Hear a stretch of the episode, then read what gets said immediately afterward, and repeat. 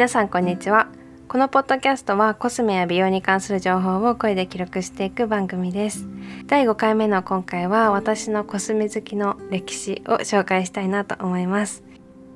ちょうど先週ですねコスメ断捨離の動画で昔ハマっていた海外コスメのたくさん断捨離したんですがそこに触れていただいた方がたくさんいらっしゃって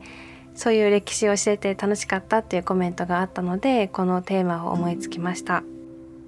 そもそも私のコスメ好きが始まったのは小学生の頃です。確か小学2年生か3年生ぐらいだと思うんですけど母が使わなくなったっていうかもうほとんど使い切ったリップグロスを私にくれました。でこれは私が欲しいって言ってもらったのかなぜかあげたのかわからないんですけど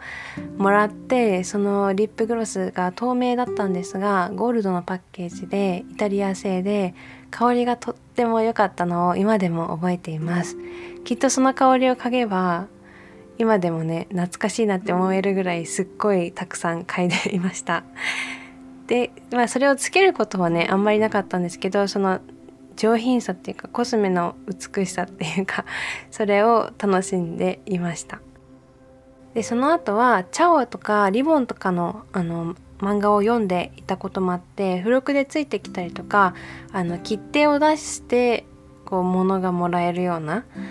サービスが 当時あってそれで集めていた、えっと、クリアなハート型のパッケージにバンビのプリントがキャラクターのプリントがされている化粧品で中にこうハートのクリアなものと赤とピンクのリップグロスが入っているようなこう子供向けの化粧品があったんですけどそれをこう買える時は買って集めていました。あともう一つ思い出に残っているのが家族旅行に行った時にいちご型のにリングがついていてそのそこのいちごをパカッと開けると赤のリップグロスが出てくるっていうガチャガチャがあってで私が当たったのはその青いいちご型のリングに赤のリップが入ってるやつなんですけどそれをおねだりして買って もらってその旅行中ずっとそれを大切につけていたっていう記憶があります。中のねリップは大切すぎて使えなかったんですけどそうですねそういう記憶もあるぐらいコスメを集めるのが好きでした。でもちろん小学生の時代はあの化粧はしないんですけど中学生になってからちょっとだけ化粧をするようになりました。中学生になってからは受験のために塾に通うようになって結構がっつり勉強していたので10時近くまでえーと、塾にこもって勉強して帰り道にギリギリこう閉店間際の薬局に駆け込んでキャンメイクセザンヌメイベリンケイトとかのアイシャドウとかアイライナーとかを眺めては、まあ、買うことはできなかったので帰るような生活をしていました。ほとんど毎日塾に行く日はとあと10時以内に終わった日はほとんど毎日のように薬局に通っていました。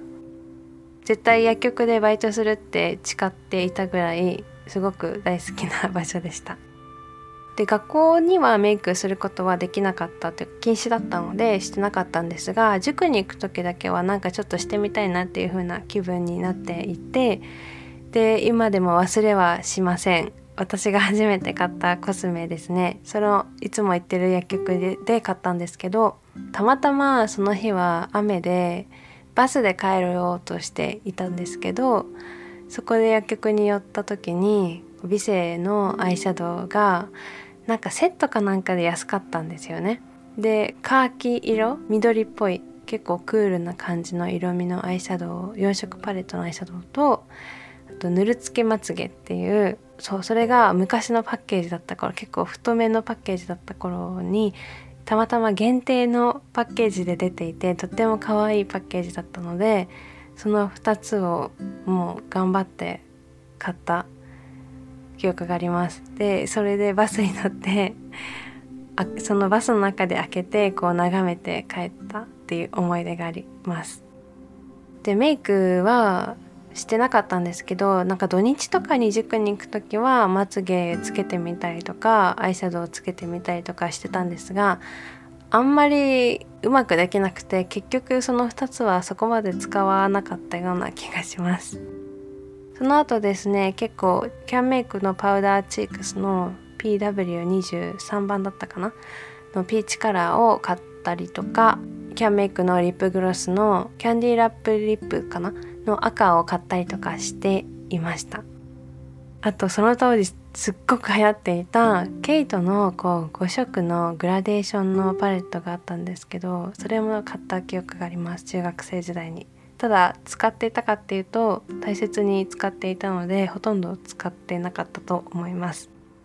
結局塾にもですねえっとしていきたかったんですけどまあ学校あるあるなのかもしれないんですが一つ上の先輩がたまたまその塾に入ってきてしまってもうもうその時点で何もできないじゃないですか それで結局ねそのコレクションたちは休日楽しみとして私のはずっと持っててほとんど使ってなかったっていう感じです。で受験が終わって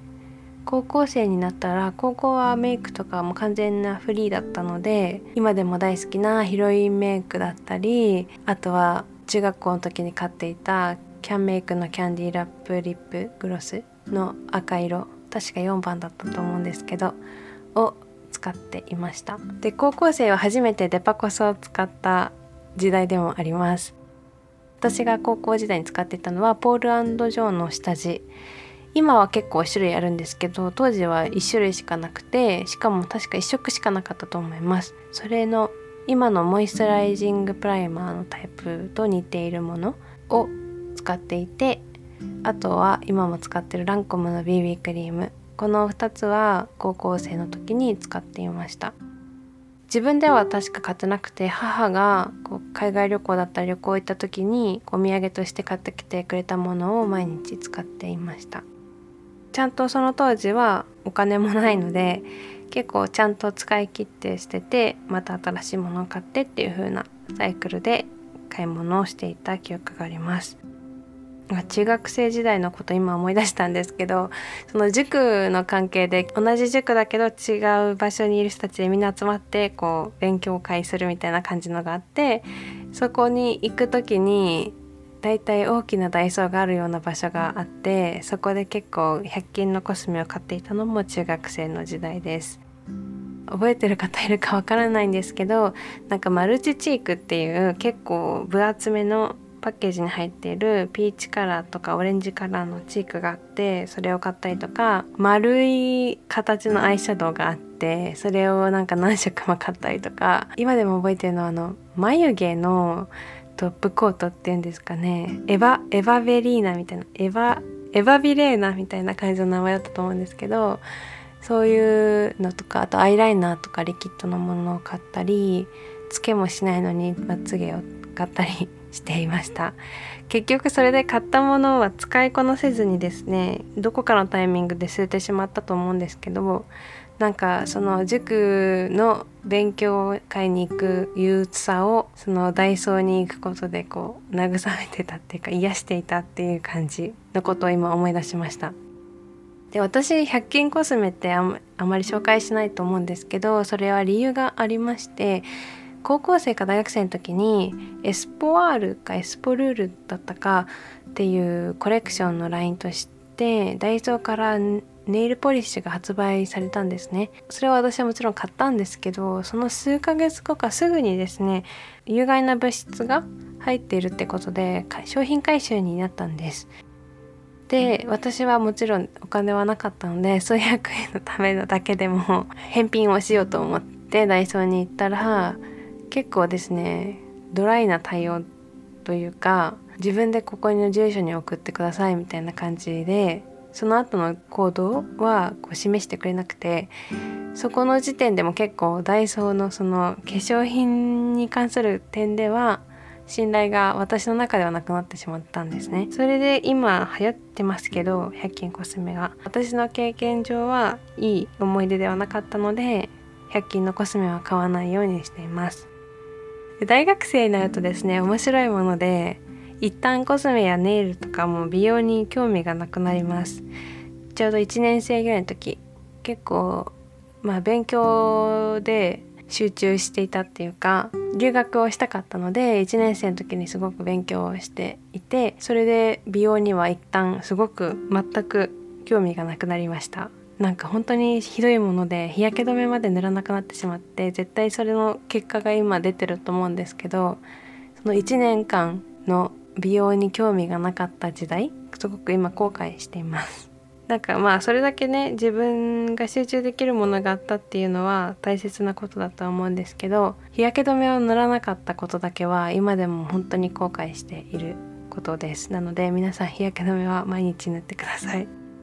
そして私はそのまま留学に2年生の時に行きました。そこでですね私をまた美容の道に戻してくれたのが海外コスメです。2015年に行ったのでちょうどカラーポップが発売して1年後すごくこうバイラルになっていた時代で。で当時あの英語のアクセントとかがうまく発音できなくてすごくですね悩んでいった時に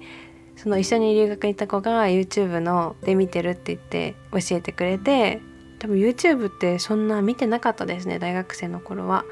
だけど大学2年生でその教えてくれたことによって YouTube を見ることになってであの今皆さん知ってるかなと思うんですけどバイリンガールのちかさんの発音の練習を毎日練習して結構そこは助けられた部分が多いかなっていうふうに思っています。と同時に海外の美容系の YouTuber さんに出会うこともできてでずっとリスニングも兼ねてもうエンドレスに聞いていました。特に好きだったのがキャサリン・ライトさんっていう方とタティさんっていう方です。この2人は本当に2015年からずっとフォローしていてもう欠かさず見ている2人なので私のこうロールモデルと言っても過言ではないぐらいすごく憧れている方たちです。で初めてカラーポップをオーダーして友達と一緒にオーダーしてもうその初めて使った時の感動が今でも忘れられないぐらいとっても高揚感というか、まあ、化粧品がまた好きになった瞬間でした。その後はもう狂ったように海外コスメを買い漁り始めて結構田舎の場所に留学行ったんですけどあの友達が車を出してくれるた時はモールに行くことが多くてセフォラでもういろんなお高めの化粧品をこうテスターで触って店員さんと話して色を見てもらったりとかして楽しんでいましたし自分では自転車であの薬局まで行っていろんな化粧品を見ては買って試してっていう風なサイクルがありました。今では日本にも売っているフィットミーのシリーズだったりエイジリワインドっていうコンシーラーも当時はアメリカにですごく人気が出ていた時で日本にはまだなかった頃だったのでアメリカで大量に購入して日本でずっと使っていたっていう記憶があります。なのでその2015年から出ているブランドっていうのは大体私も今でも頭に入ってるぐらい海外コスメはそうハマりましたね。ただ日本に帰ってきてからはこう購入できる方法が少ないというか試すこともできませんし周りの人たちはみんな日本のコスメだったりデパコスを使っていたのでそこの点で結構海外コスメに対しては欲が下がっていったっていう感じです。で大学34年はその海外コスメの残りの感じ。なんていうの？衰退期っていうんですかね。海外コスメの好きはちょっと減っていく感じになりつつ社会人になってそこから韓国コスメがとっても大好きになります。理由は会社で韓国に行くことがあってそれでなんかすごく探したのを覚えています。今でもあのツイッターでフォローさせていただいてるオメラスさんっていう方がいらっしゃるんですけどその方のブログを見あさってなんかクリオのハイライトとかロムアンドのクッションとリップとジュシラスティングティントとか全部なんかいろいろ1種類ずつ購入してきた記憶があります。あとペリペラのリップティントとか。大量に買いましたね。そこからはもう韓国コスメまっしぐらで日本のコスメの方が少ないぐらい韓国コスメを集め始めていました。ただ、まあ、最近になって結構プチプラの良さも気づき始めましたし買いやすいっていう点ではやっぱり強いなっていうふうに思います。あとはデパコスもパッケージを持った時の高揚感とかはもうどのコスメにも負けないと思いますし大切に使おうっていうふうに思うので今後は日本のコスメプチプラとデパコス合わせて開拓していきたいなっていう風な段階に来ております。すごいベラベラと話してしまったんですがまあ私の覚えてる限りのコスメに関する記憶はこんな感じです。まとめると謎のイタリアのリップから始まりフロックのコスメプチプラコスメデパコス。で1年ちょっと美容に全く関心のない期間を挟んで海外コスメが好きになって韓国コスメが好きになって今っていう感じです。結構発信を始めた時は韓国コスメの愛が一番高かったので私のことを結構韓国コスメ好きっていう風に見ていただいてる方はいるかなと思うんですけど実はなんかこう全てを渡り歩いてきたっていうかそうですね。いろいろ知ってる方かなっていうふうには思います。英語も結構海外の方を見て勉強しましたし今後ですね韓国語も全く今はできないんですけどなんかこう言ってることを理解したいので勉強したいなっていうふうにも思っています。もし今後ポッドキャストで扱ってほしいテーマがありましたら是非コメント欄で教えてください。それではまた次回お会いしましょう。バイバーイ。